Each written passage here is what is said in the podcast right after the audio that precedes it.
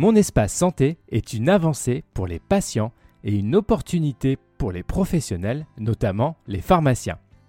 Et bien évidemment, les hospitaliers doivent aussi se réjouir de cet outil pour le développement notamment des activités de pharmacie clinique.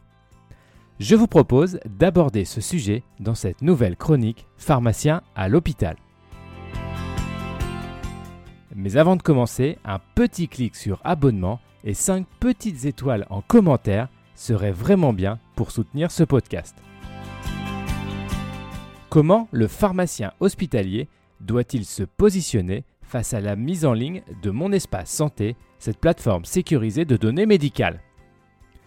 Alors forcément bien, car cet outil constitue une avancée en matière de données et de sécurisation des informations de santé. L'accès pour les professionnels permet d'obtenir des renseignements sur l'historique du patient et notamment médicamenteux. En pratique, notamment pendant la conciliation médicamenteuse, ces données pourront avoir tous leurs intérêts.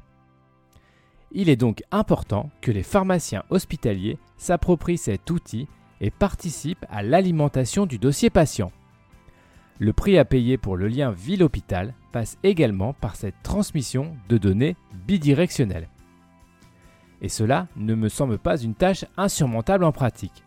Le quotidien est déjà fait de nombreuses interfaces et outils que la prise en main de mon espace santé ne devrait pas poser de problème.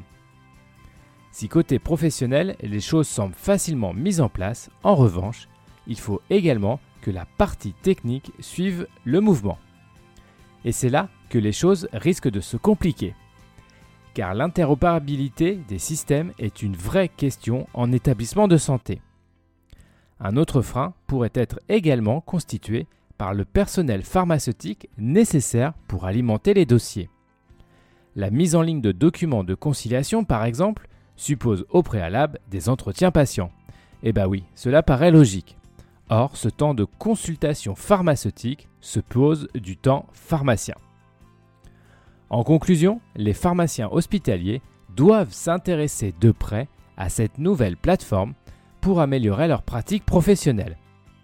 Seuls, ils ne pourront pas être moteurs de cette nouvelle opportunité. Des ressources techniques et humaines doivent accompagner le mouvement. Et je pense que le message est clair. Merci d'avoir écouté cette chronique en entier. N'hésitez pas à réagir, notamment sur les réseaux sociaux. Je vous donne rendez-vous pour un prochain épisode de Pharmacien à l'hôpital.